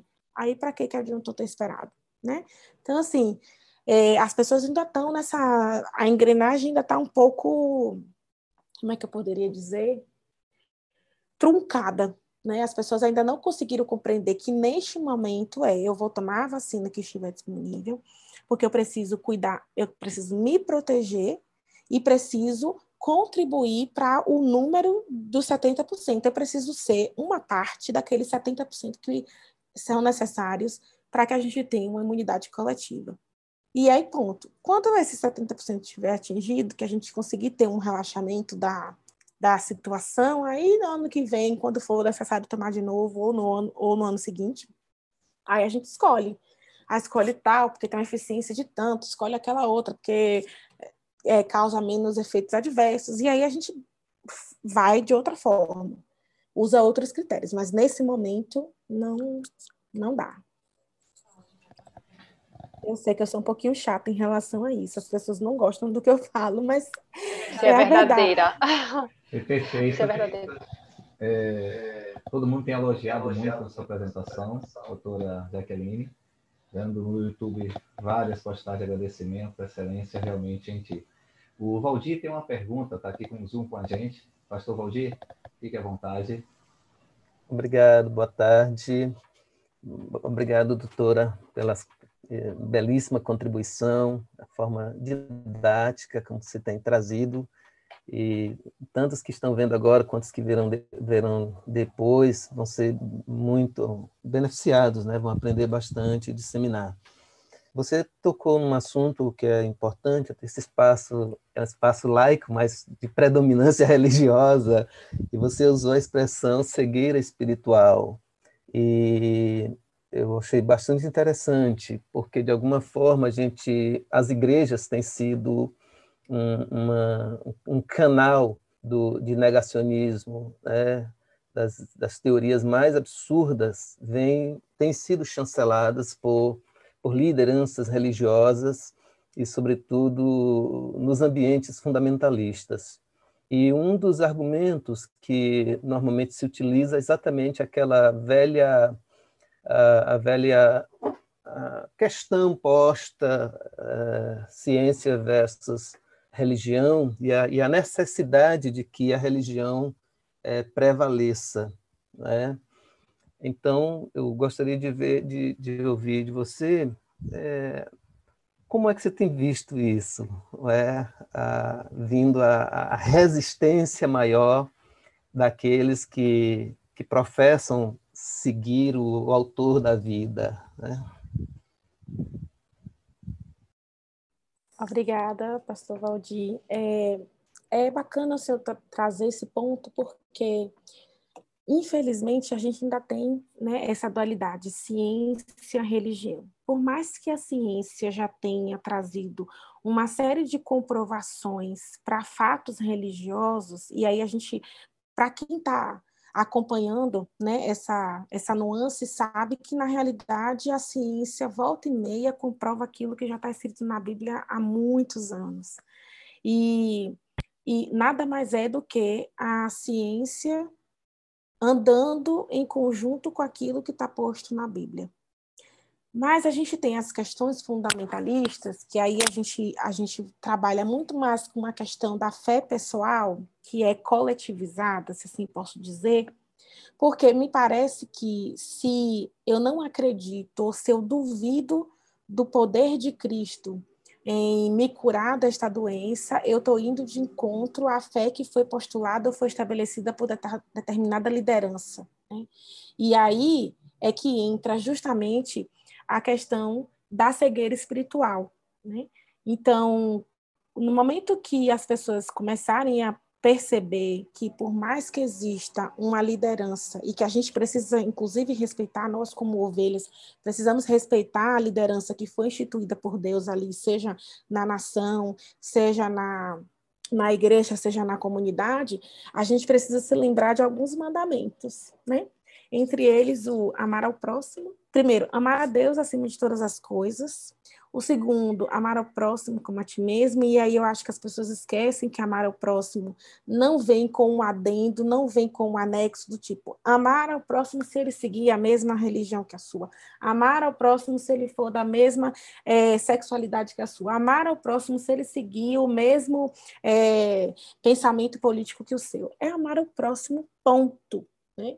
Assim como a ti mesmo, ponto. Então, eu acho que quando você é, volta, se volta para seguir muito mais uma liderança política, uma liderança religiosa, em prol, né, em detrimento daquilo que você pode prezar pelo seu irmão, aí você está desobedecendo o mandamento, ao meu ver. E aí eu acho que mais do que isso, a gente vem na questão do não tentarás o Senhor teu Deus. Né? Acho que as pessoas pensam que tentar o Senhor seu Deus é só ir para a ponte e ameaçar suicídio. Né? É só, ah, não, estou aqui, se Deus vai me curar, se Deus é Deus, ele vai me curar. Não é assim que funciona. No momento que eu tenho ferramentas disponíveis para fazer é, uma prevenção de uma doença, para me prevenir de me infectar e de infectar o meu próximo, eu também estou deixando de tentar o meu Deus. Então, se Deus deu conhecimento a uma série de filhos seus, porque por mais que a gente seja, tem os que são chamados de filhos e, são, e tem as criaturas, né? A gente acredita muito nessa, nessa separação de quem é filho e de quem é criatura. Mas a inteligência foi dada por Deus para todos. Ainda que o Espírito Santo não tenha tocado naquele que ainda é considerado criatura, a inteligência ela veio de Deus. Então, assim, se a ciência está ali mostrando por A mais B que determinadas questões, determinados medicamentos, determinadas formas de se comportar, elas são prejudiciais para a sua saúde, para a saúde do seu irmão, você tem que obedecer. Porque vem o primeiro mandamento e o segundo mandamento, para além de qualquer autoridade instituída por Deus na Terra. Então, assim, essa é a minha visão, né, de quem, de quem é, já rompeu muito assim, de uma forma bem forte com essas questões da instituição. Né? Eu hoje, realmente, assim, por mais que eu me declare cristã, eu não me afilio a nenhuma instituição, porque a instituição é feita por, por homens que são homens falhos, né? todos nós somos falhos. Então, eu fico muito nessa, nessa questão de como que as pessoas conseguem visualizar uma parte da Bíblia, mas não conseguem visualizar a outra. E é aí que entra a questão da cegueira é, espiritual. Né? Eu consigo focar aqui nessa parte, porque eu acho que é interessante para mim, mas eu não foco na outra parte, porque aquela outra parte me fere, aquela outra parte aponta o dedo para mim de volta. Então, essa aqui não me interessa, me interessa só essa parte de cá. Então, eu acho que é isso, eu acho que falta um pouco desse discernimento, inclusive de questionar é, em que ponto eu, como indivíduo, mesmo seguindo aquilo que a minha autoridade espiritual está dizendo, estou ferindo o mandamento que Cristo deixou, que é maior do que todas as outras coisas. Então, eu, eu, eu caminho muito por esse sentido, assim. Não sei se respondeu a sua pergunta, mas é, eu acho que é um pouco disso, né, quando eu falo de cegueira espiritual. Doutora Jaqueline, tem mais duas perguntas. Tem um do Jefferson que está aqui nesse site. Qual o melhor caminho? Qual o melhor caminho para que pessoas que sofrem de alergias e intolerância saberem se podem ou não tomar essa ou aquela vacina? E se Pronto. a. Perdão. E há pessoas questionando necessariamente a eficácia das vacinas, mas possíveis danos futuros à sua saúde, como câncer. E qual a sua opinião em relação a isso? Não, não. Eu posso, eu posso fazer uma terceira para você fazer um bloco. Já fecha, fecha seu áudio. É o seguinte, uh, a respeito ainda da vacina. Uma, uma vez que tem sido muito questionada a questão da rapidez com que foi é, feita essa vacina. Né? Aí as pessoas falam, pensam assim, ah, essa vacina não é eficaz porque foi feita, todas as outras demoram 10 anos para ficar pronta, essa demorou meses. É, eu queria que, se possível, você falasse um pouco a respeito disso. Também. Então, eu vou começar pela sua pergunta, Mima, e depois eu respondo as outras duas, né, em relação à questão é, das alergias e, e é, como fazer para para saber ou não se a vacina causa câncer ou esse tipo de coisa. Então, vamos lá. Primeira coisa, o processo de produção de vacinas, né, até onde a gente conhecia antes da Covid-19, era um processo que era muito mais demorado por uma questão de morosidade, de burocracia, do que de fato pela, pela realização, da, pelo desenvolvimento laboratorial das vacinas. Então, o que, que acontecia? Ah, eu, eu tenho aqui uma linha de pesquisa, eu como pesquisadora tenho uma linha de pesquisa que eu acho que pode trazer sim, a, pode influenciar ou pode se concretizar numa, numa produção de vacina. Aí eu entendo aquilo como um potencial para a produção de vacina e eu vou buscar financiamento para isso. Aí é o ponto um, financiamento. É uma coisa muito difícil, não só no Brasil como no mundo. Né? A gente, o Brasil muito mais, mas o mundo, de um modo geral, tem dificuldade de financiar todas as pesquisas que são pensadas, sonhadas e projetadas pelos pesquisadores, que não, não tem é, eu diria que não tem dinheiro suficiente para isso, não tem recurso suficiente para abarcar todos os projetos de pesquisa. É por isso que são montados, que são é, disponibilizados editais, né, para que essas pessoas possam é, concorrer a um financiamento que está sendo liberado naquele momento. Qual que foi a diferença em relação ao que tinha antes para o de agora? A pandemia atingiu o mundo inteiro. A pandemia mexeu com a economia não só do Brasil, como do mundo inteiro. Matou pessoas não só no Brasil, como no mundo inteiro. Então, existe um apelo mundial, né, dos líderes mundiais, para que a pandemia passe rápido. Porque é preciso é, se recuperar economicamente, é preciso se recuperar em termos de saúde, é preciso se recuperar numa série de questões que só a vacina vai trazer né, essa recuperação. Então, o que, que acontece? Todos os esforços possíveis financeiramente é, foram disponibilizados para a produção dessas vacinas. E aí você tem é, uma série de pesquisadores, se não todos, né, porque as outras pesquisas, elas realmente foram interrompidas, elas foram colocadas em segundo plano, e todos os pesquisadores que tinham condição de reverter os seus estudos para aplicar aquilo no, no, nos estudos do SARS-CoV-2, realizou isso, fez isso. Então, a gente teve uma enxurrada de investimento específico para o estudo da Covid-19 e, entre eles, para a produção da vacina. Uma coisa é você ter uma doença que atinge a Amazônia. Ah, atinge a Amazônia. Isso muda o quê do outro lado do mundo? Imediatamente? Quase nada. Então, se você tem uma doença aqui na Amazônia, você tem um, dois, três pesquisadores tentando achar uma cura para aquela doença. Agora, imagina essa doença atingindo o mundo, o mundo inteiro. Está todo mundo querendo encontrar cura para isso. Então, você tem um investimento pesado, você tem uma disponibilidade de pesquisa, de computadores, você tem uma comunicação científica que, neste momento da pandemia, está acontecendo de forma muito efetiva. Antes você tinha um pesquisador estudando um determinado tema, ele concluía toda a pesquisa deles para depois publicar o artigo, publicar o estudo para mostrar os resultados para a comunidade científica. No meu caso, no meu doutorado, foram quatro anos. Então, eu estudei durante quatro anos para só no final escrever uma tese e mostrar para a comunidade científica quais foram os meus achados. Então, assim, imagina que em quatro anos você poderia ter uma série de outras pessoas sabendo dos resultados daquela pesquisa que eu estava desenvolvendo, inclusive utilizando aqueles resultados para produzir outras coisas. Infelizmente, a gente não tinha isso. E a pandemia trouxe né? Talvez até uma corrida para quem vai publicar antes do outro, mas no final das contas, quem está se beneficiando com isso é toda a comunidade científica e a população.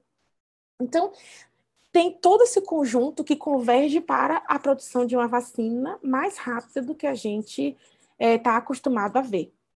Se todas as vacinas, todos os estudos de vacina fossem, fossem tratados como a Covid-19, a gente ia ter vacina para quase tudo aí no mundo dificilmente teríamos outras doenças. Mas, infelizmente, o jogo de interesses não funciona dessa forma. Então, por isso que saiu tão rápido. É, respondendo à pergunta em relação à vacina para indivíduos que têm alergia ou não, como saber?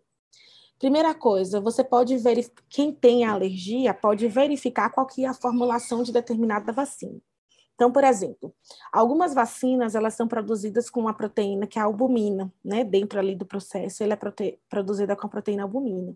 E por isso que pessoas que têm é, alergia a ovo não podem tomar, porque a albumina é a proteína que é, é, está lá no ovo. Então, assim, se, se é utilizada a albumina para a produção daquela vacina, então não se recomenda que o indivíduo tome a vacina, porque ele vai ter alergia não por causa do, do patógeno que está sendo ali, é, é, que está sendo alvo né, de, de proteção de imunização, e sim por causa do componente da vacina, que são coisas diferentes.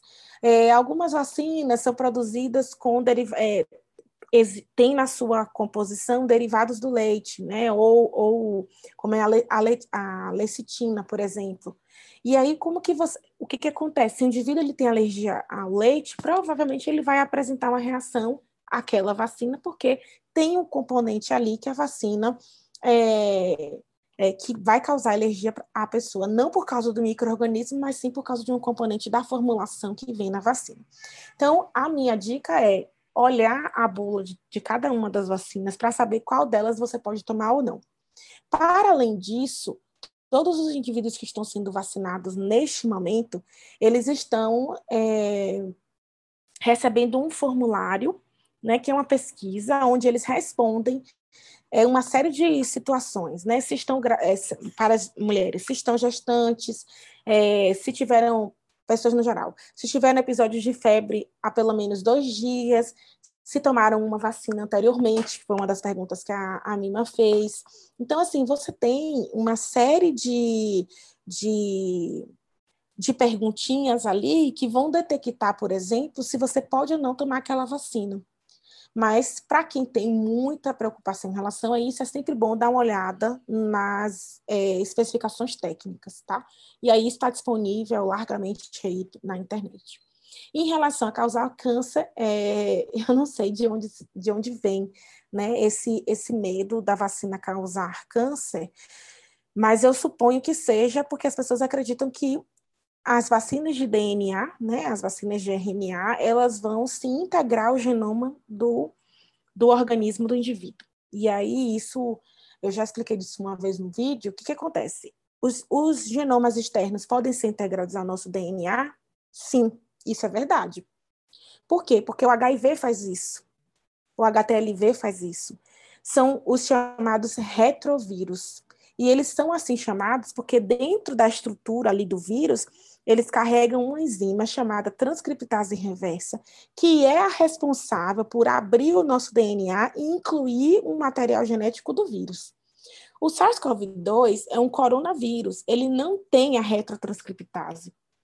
Então, mesmo que seja utilizado o vírus inativado em uma determinada vacina, ou um pedaço do vírus que por engenharia genética foi é, utilizado para produzir uma vacina, só vai ter integração no genoma se aquela proteína estiver ali presente, e ela não está. Então, não existe possibilidades de se causar câncer por conta da vacina, porque o DNA não é alterado. O câncer ele é uma decorrência de alterações que vão acontecendo no nosso DNA ao longo da nossa vida.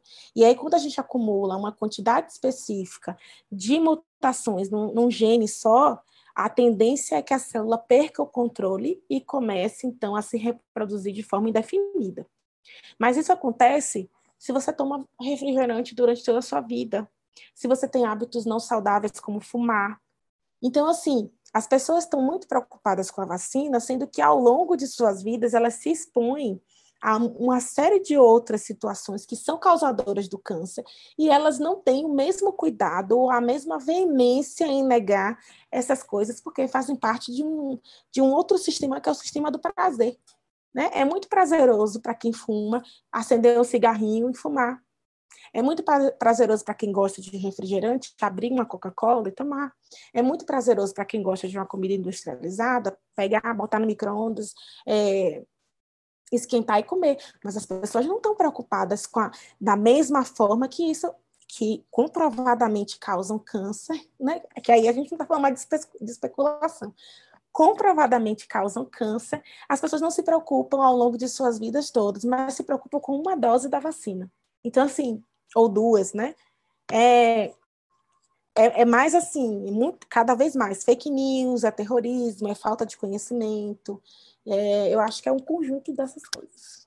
Eu falo, viu, gente? Se vocês deixarem, eu vou falar até umas. Para a gente tem sido uma honra a sua fala. Inclusive, isso é o que tem demonstrado aqui no YouTube, né? A Sueli, até ler para você mesmo, a Sueli parabeniza a Casimiro pelo trabalho que você tem feito. Aí ela fala: ouvir a Jaqueline é um deleite para o ouvido e para a alma. Ela me representa. Então, tem sido realmente prazeroso para a gente também. É, ainda sobre o negacionismo, doutora, temos aqui uma pergunta do Paulo Henrique, né? Ele faz assim: Qual a tua opinião sobre o porquê médicos receitam a, e aí disse, a cloroquina, ivermectina, entre outras, né? É, o, no YouTube também são perguntas parecidas sobre o negacionismo, aí não somente entre como nós estamos em um meio é, majoritariamente cristão, evangélico desse nosso grupo, e o trabalho que nós estamos querendo fazer realmente é essa, de trazer a informação em pessoas como a senhora pudesse realmente trazer isso para que fosse, tiver, tenha realmente um maior alcance e de pessoas que são competentes que trabalham na área. Então, passa na, no site aqui está passando também em relação ao negacionismo. São duas perguntas parecidas, porque o pessoal também da área médica que conhece também receitam e pregam o negacionismo. Antes, só um, só um adendo assim. É, a nossa presença aqui é super importante, mas quando terminar aqui, a gente vai ter um outro papel, que é disseminar essa informação, é divulgar isso aqui, porque esse momento aqui é muito precioso. Eu estou percebendo quanto é, foi difícil para a Jaqueline estar aqui dedicando esse tempo para a gente e passando essas informações tão preciosas. E a gente não pode deixar ela ficar parada, não. A gente tem que divulgar, gente, porque são coisas muito importantes. Eu aprendi muito hoje, Jaqueline, muito, e ainda vou aprender, porque ainda não terminou. Você já ainda está finalizando aí as perguntas.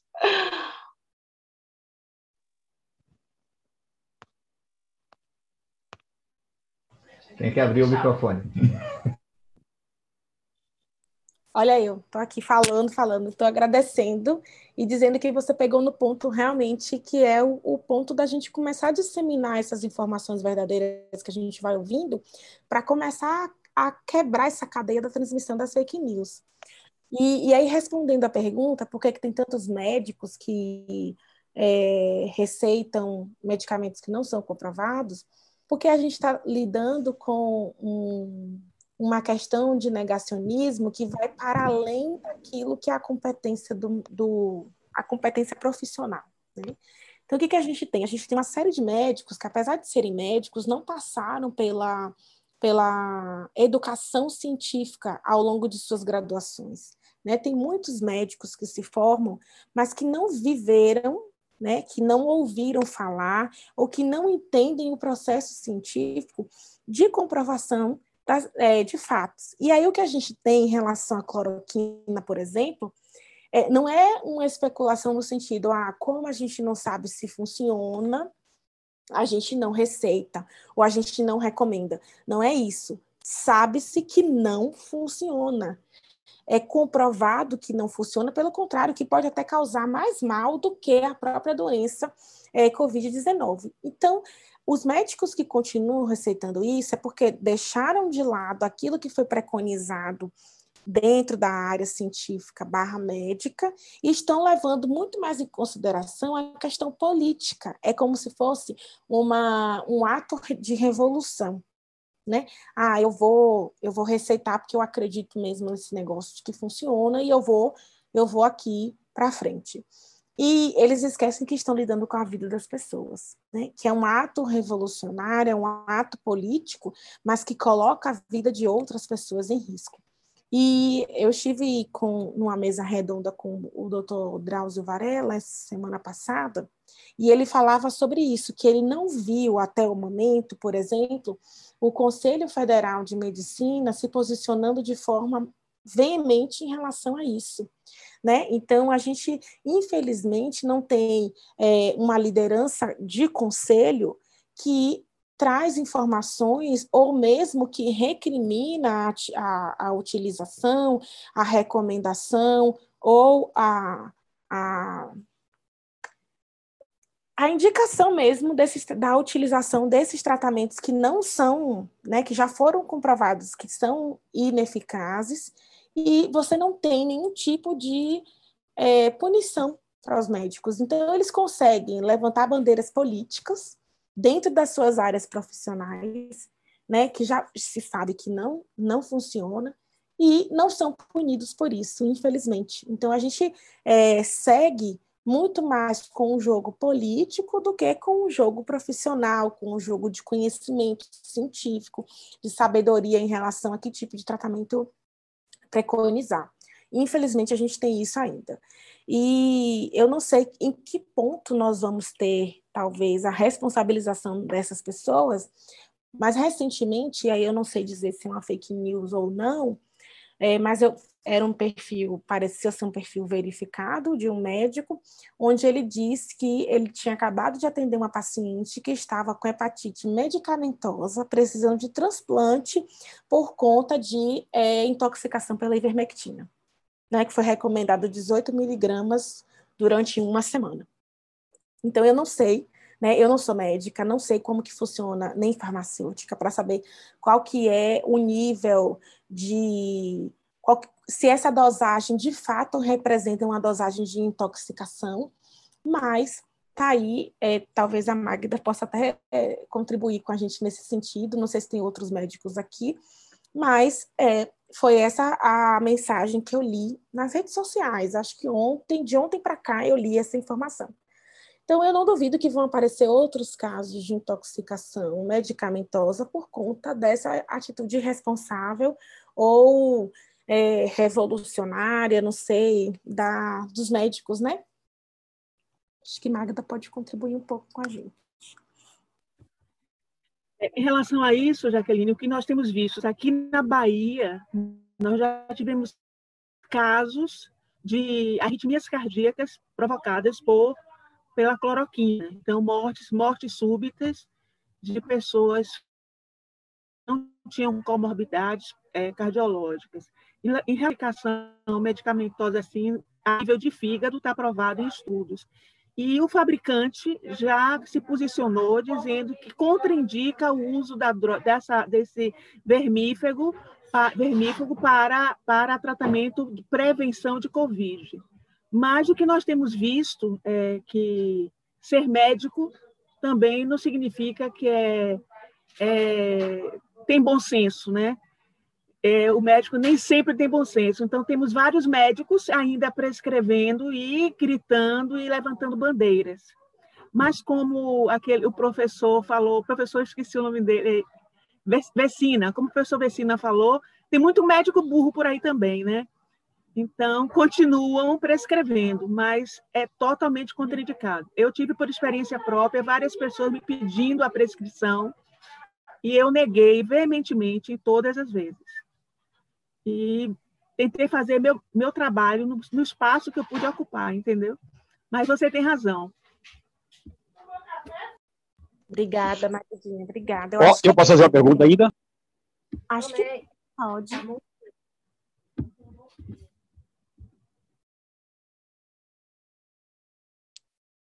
Alguém queria fazer uma pergunta? Sou eu, João Rocha. Oi, João, pode fazer. Eu gostaria, quando religiosos, fundamentalistas e negacionistas resistem à vacina, até porque pode virar jacaré, a gente entende a manipulação deles. Mas quando eu pego 18% da população, uma das populações mais cultas do mundo, qual é a alemã, 18% é contra o uso da vacina, na visão conspiracionista, que a vacina é uma forma de segmentos da classe dominante é, ter controle da população e da classe dominada, ou que setor de fármaco está fazendo para ganhar muito dinheiro. Essa parcela culta que se nega a vacina da tese conspiracionista, que Bill Gates quando os Estados Unidos ameaçou e cortou o dinheiro da OMS, Bill Gates, que é o segundo maior contribuinte depois dos Estados Unidos, disse que cobriria a parte dos Estados Unidos e que ele é uma das pessoas interessadas desse grupo de riquíssimos no mundo que tem que reduzir 2 bilhões de pessoas do globo para deixar a vida dos capitalistas mais, mais tranquila. Qual é a posição da senhora diante dessa tese conspiracionista que, por um lado, é uma a vacina e alguns chegam a dizer que a vacina é uma forma, quase que um chip, para controlar a humanidade. É, eu reforço o que eu já havia falado, João. É, eu acho que existe sim. É, primeiro, comentando sobre a questão dos 18% que você citou na Alemanha. Né? Eu não, não sei se não conheço esses números, mas baseado naquilo que a gente observa, o movimento anti-vacina ele vem muito antes da Covid-19. Então, a gente tem, para além para, bem para além da Covid-19, a gente tem um movimento anti-vacina que já circula no mundo há muito tempo. E aí você observa que esse movimento anti-vacina ele é mais presente nos países cultos, porque lá existe, talvez, não posso até estar sendo incorreta nessa afirmação, uma é, liberdade de escolha um pouco melhor do que aqui no Brasil, né? até pouco tempo. Então, aqui no Brasil, a gente teve um movimento da campanha de vacinação, que você talvez conheça, é, onde identificou-se que se não houvesse a vacinação, as pessoas iriam morrer e foi obrigatório que as pessoas tomassem a vacinação no período é, bem passado aí. E essas pessoas, é, ao perceberem que perderiam os benefícios, elas tiveram que se render à questão da vacinação.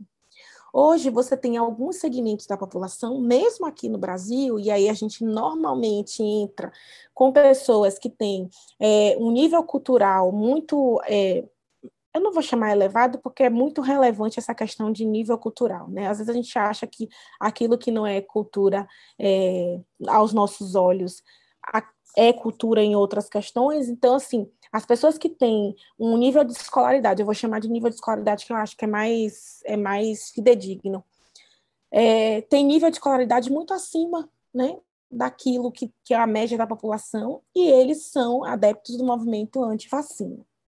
É, eu particularmente acho que esse movimento anti-vacina, é, ele tá aqui no Brasil está muito mais voltado para uma questão de de se, de, de se incluir numa, numa categoria de pessoas que estão acima do bem e do mal, que estão acima daquilo que, que é obrigatório.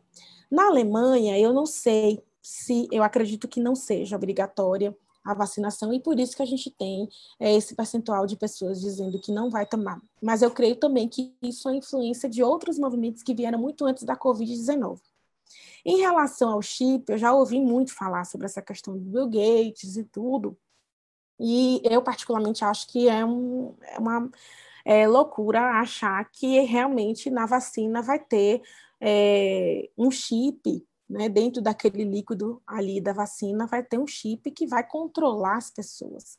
Eu acho que existe uma questão econômica muito forte, né? Bill Gates não tá, ele não é um socialista, ele não é um comunista, então ele está ali é, voltado, obviamente, para o lucro. E se ele entende que ao cobrir a parte dos Estados Unidos aquilo vai ter um retorno para ele, obviamente ele vai sim é, investir.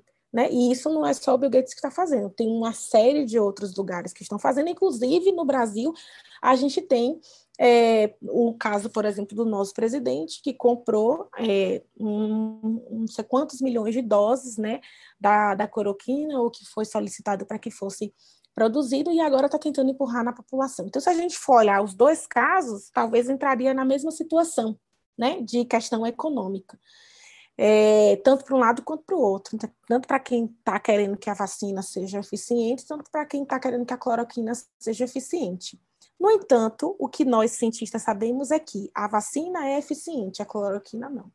Ainda que a vacina traga é, contribuições financeiras econômicas, é, ela é, neste momento, a forma mais eficiente de manter as pessoas vivas.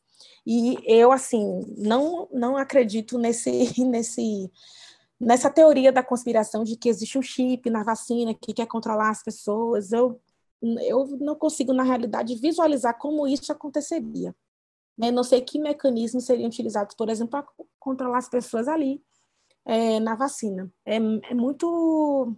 biologicamente não tem fundamento, mas. Nossa, é, é complicado. Porque vai muito com a crença, vai, vai muito de encontro à crença do outro, né? Então, assim, quem quer acreditar que tem um chip na vacina, você não tem como dizer que não, que não vai ter.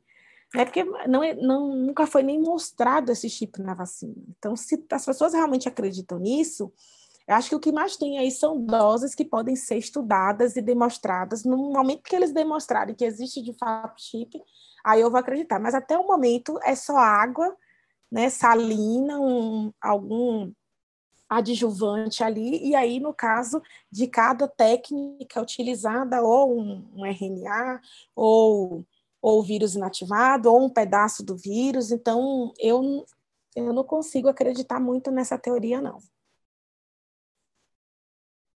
Jaqueline, eu estou aqui assim é, muito, muito agradecida pela contribuição que você trouxe à Casa de Mima. Foi um, um, imenso prazer. Você nos orgulha enquanto mulher, viu? Enquanto cientista que é, enquanto profissional, a sua integridade, e, enfim. É, eu estou encantada por te conhecer. Muito obrigada, Magda, por, por ter me apresentado esta mulher maravilha. Eu vou. Eu fiz um cartãozinho aqui para finalizar e eu vou depois deixar você com as considerações finais, porque já tem quase duas horas você falando. Imagino que já deva estar cansada de tudo isso, e agora é nosso papel disseminar essas informações, entrar no meu canal, assinar, compartilhar, lá no podcast também, você vai encontrar a Jaqueline, vai encontrar outras pessoas também. Enfim, é isso que eu quero deixar para você. Cadê? Já Ai. Meu filho falou assim: minha mãe, que coisa cafona! eu falei assim, tá, eu sou cafona, eu sou cafona mesmo. Ó, doutora Jaqueline, você é uma inspiração para a nossa sociedade. Somos muito gratos por você compartilhar conosco os seus saberes, dedicar esse tempo tão precioso para ti, para a Casa de Nima, que é sua também. Obrigada, obrigada, minha querida. Obrigada de verdade. Eu que me sinto honrada né, de ter sido convidada para compartilhar um pouquinho com vocês do pouco que eu sei, né? Eu sei muito pouco, e mas espero realmente ter contribuído. E muito obrigada pelo convite, né? Fico feliz com essa possibilidade de disseminar o conteúdo, porque eu acho que mais do que dizer, mais do que falar, é realmente que a gente possa disseminar esse conteúdo para as outras pessoas. E é isso. Agradeço pela atenção de todos vocês que ficaram aqui quase duas horas comigo. Eu falo muito mesmo. Então, é, obrigada por terem ficado até agora, por terem, inclusive, contribuído com as perguntas. E, ai, o Anderson que está aqui. e muito obrigada, de verdade, gente. Obrigada por tudo. Obrigada a todos que estiveram aqui conosco esse período. Doutora Jaqueline, a gente gosta de falar muito aqui também, viu? Normalmente nossas reuniões duram aí duas horas, duas horas e meia, porque temos assunto para trocar. E é muito gostoso e foi maravilhoso. Gente, muito obrigada pela participação de cada um de vocês, cada pergunta preciosa que fez com que esse, esse essa conversa se tornasse muito mais proveitosa para todos nós. Eu realmente agradeço a todos e desejo uma boa noite, que vocês tenham uma boa semana, que tomem cuidado, que se que se cuidem, que cuidem dos seus amigos, dos seus, dos seus semelhantes, dos seus próximos. E que Deus abençoe todos nós.